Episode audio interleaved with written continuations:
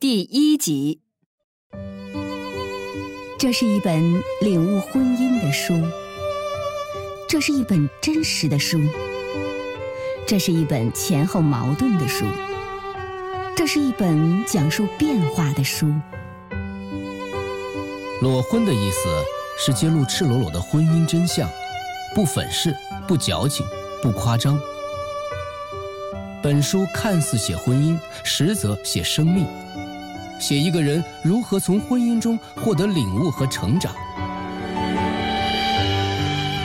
第一章，结婚六年。以前常想，都说七年之痒，那第六年呢？现在我知道了，第六年的时候，我们在猜测，第七年到底。会不会痒呢？湿漉漉的夜里，车里除了音乐，什么都没有。猪啊，咱们要是挺不到第七年怎么办呢？我肯定能挺。猪向我瞥了一眼，回答的十分肯定。我反问他：“死挺吗？”死挺。那要是咱俩都疲软了？死都挺不起来呢。每一次当我胡搅蛮缠的时候，我们家猪都会转过那被我赞美了无数次的四分之三的脸，轻轻地揪我耳朵。瞧你这小东西，成天净想着用不着的，有功夫你怎么不想想怎么发财啊？啊！瞧，这就是我们家的猪。世界上任何的疑难杂症。到他的头脑里之后啊，都会简化成一条最朴素的真理：钱。为此，我非常的崇拜他，因为对于花钱，我是行云流水；但是对于赚钱，我可是惜字如金呐。猪呢，也经常觉得奇怪，为什么我银行户头上的数字能在一年之内都保持不变？从来没多攒过一个银子。我说：“猪啊，有时候我很感激你啊，有时候我很崇拜你，有时候我还讨厌你，有时候我很恨你，有时候我还信任你，有时候我很想知道，如果没有遇到你，我的婚姻 会是什么样啊？有时候我很心惊胆战的，觉得自己不能忍受没有你的生活。”我的妈呀！你怎么这么多狠呢？我想你到了八十岁，也仍然会这么极端。唉，没办法呀，这老公的人选吧，他不能变；老公自己呢，又拒绝变身。嗨，我只好是以万变应不变，像百变狸猫。你呀！我们同时笑了。我们都是宫崎骏的忠实粉丝，《百变狸猫》里那个笨蛋总学不会变身术，在一群聪明狸猫的变身过程中，跟大家一起窜上跳下摆造型。可是不管什么姿势，它永远只是狸猫。笨狸猫不会累，只要有爱它的人在旁边，一边着急一边大笑。在别人都说他笨的时候，他的爱人。只觉得她是那么的可爱。我呢，就是这么一个别扭的女人。算命的网站给我下的结论是：身闲心忧。文雅点说吧，就是人生不满百，常怀千岁忧。通俗点说，就是咸吃萝卜淡操心。认识我的男人经常充满同情地问我。你老公的日子很不好过吧？每一次我都像革命义士一样的替猪回答说：“嗯，苦了他一个，幸福了全天下的男人呢。”可是最近我觉得有些紧张了，因为生活竟然如此的平静，暴风骤雨一样的吵架也没了踪影。我真是一个唯恐天下不乱的女人。与惊涛骇浪相比，我对于风平浪静更有着一种深深的恐惧。周六，去附近的东北菜馆吃久违的嘎巴锅，我们都穿着黑客帝国的 T 恤衫，心满意足的喝着棒茶粥，喷香的土豆块儿像石头一样的巨大。我说，我不喜欢异形泳池，仰泳的时候，我经常担心撞到头怎么办呢？我也是。嗯，我不喜欢窄长的泳池，哎，那让我觉得自己会溺死在海中的隧道里。嗯，我也是。我喜欢阳光下开阔的巨大的长方形的泳池，池底倾斜的延伸着，一边一米五，一边两米。嗯，我也是。我们在对方的眼睛里看到自己，像所有幸福的婚姻一样，我们的婚姻是件千疮百孔的旧衣服，通风、柔软、合身，以至于很多的时候你感觉不到它的存在。但是，如果换一件呢？粗心、僵硬，款式再好，也只是个架子。我可没有耐心，懒得花时间再把它穿旧。当天晚上，猪拼命地往自己的饭盒里塞自己明天上工的口粮。我大叫着：“你这只猪，你偷了我所有美好的土豆！”猪露出两个酒窝，笑着回答说：“不仅如此。”我还偷走了你的芳心，嗯啊！哎，完了，我跳不出他的手掌心儿了，我郁闷的很甜蜜。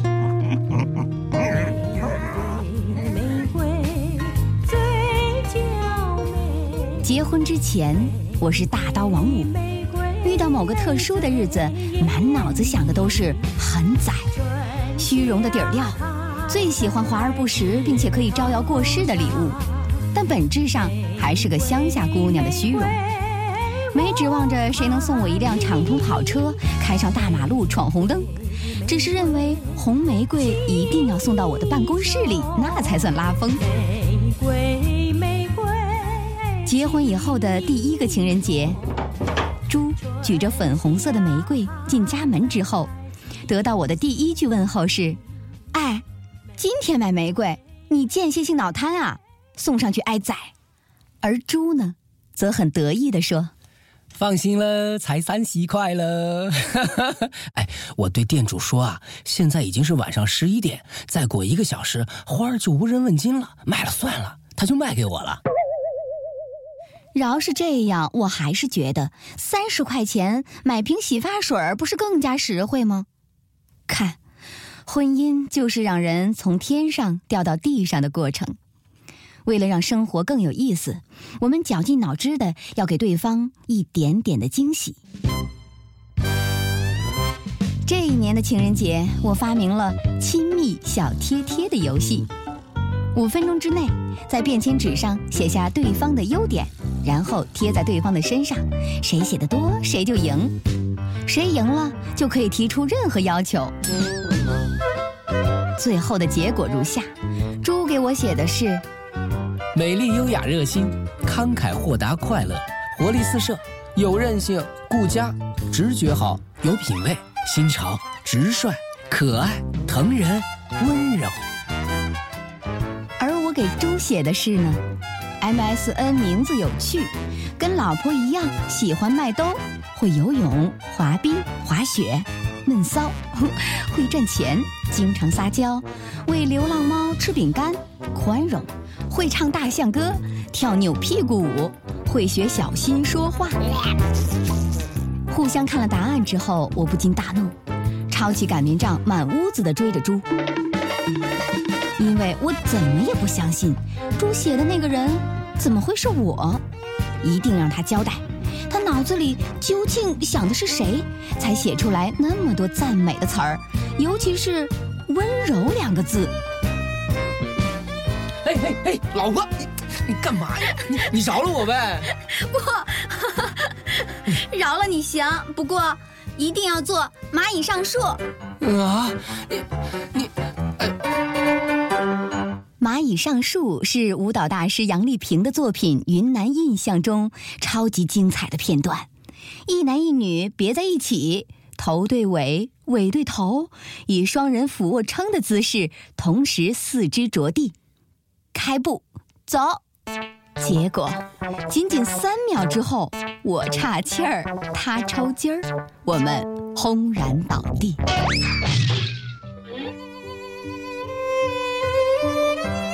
六年以后的现在，我们似乎淡忘了很多纪念日，总要看到满大街的玫瑰涨价，才恍然领悟，明天原来是情人节呀。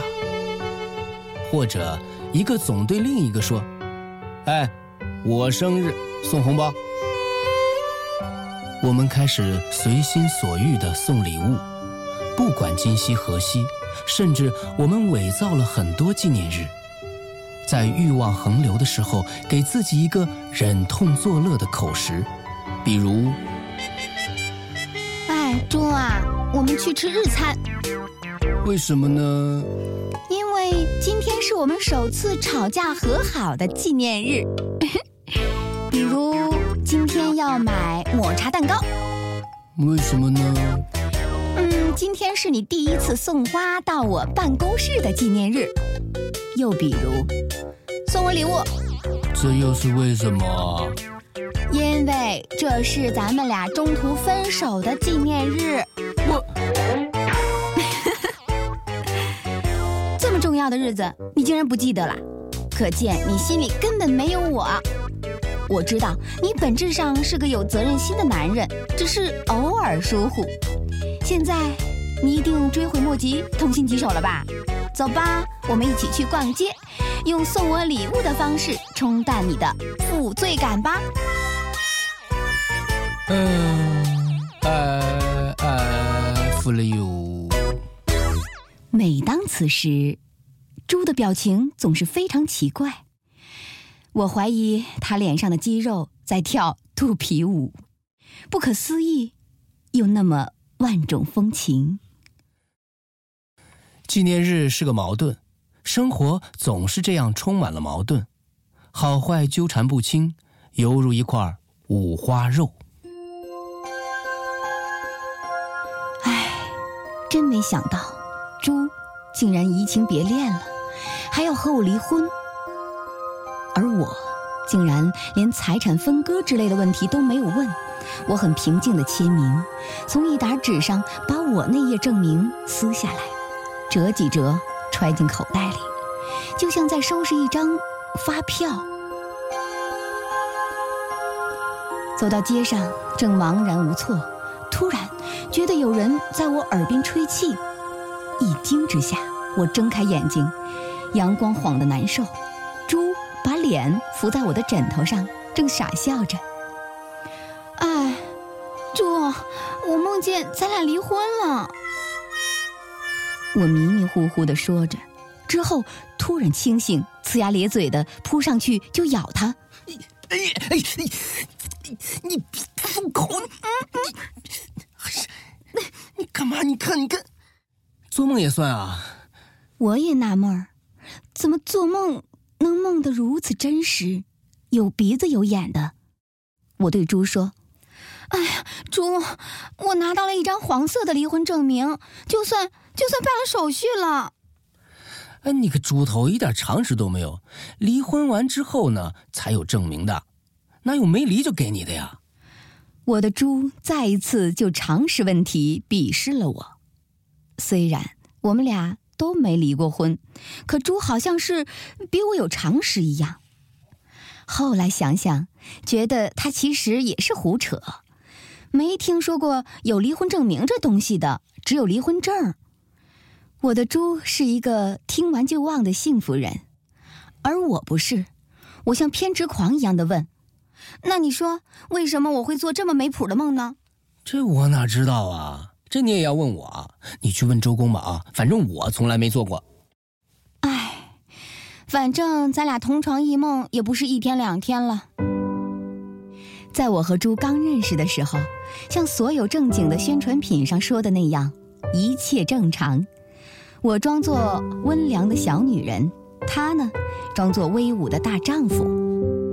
后来，时间像消毒水一样，把我们俩给漂白还原了，不知不觉就都露出了马脚。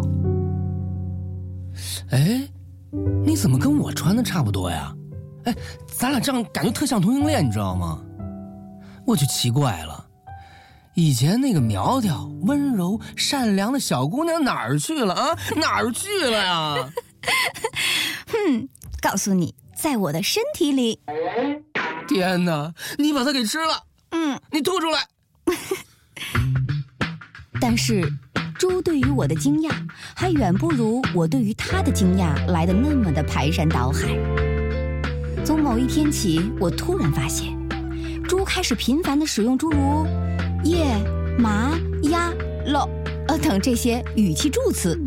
我更加惊异地发现，猪开始自如地运用叠音词，比如说“饭”，它叫“饭饭”；“抱”，它说“抱抱”；“摇”，它就说成“摇摇”；“肚子”呢，说成“肚肚”；“屁股”叫“屁屁”。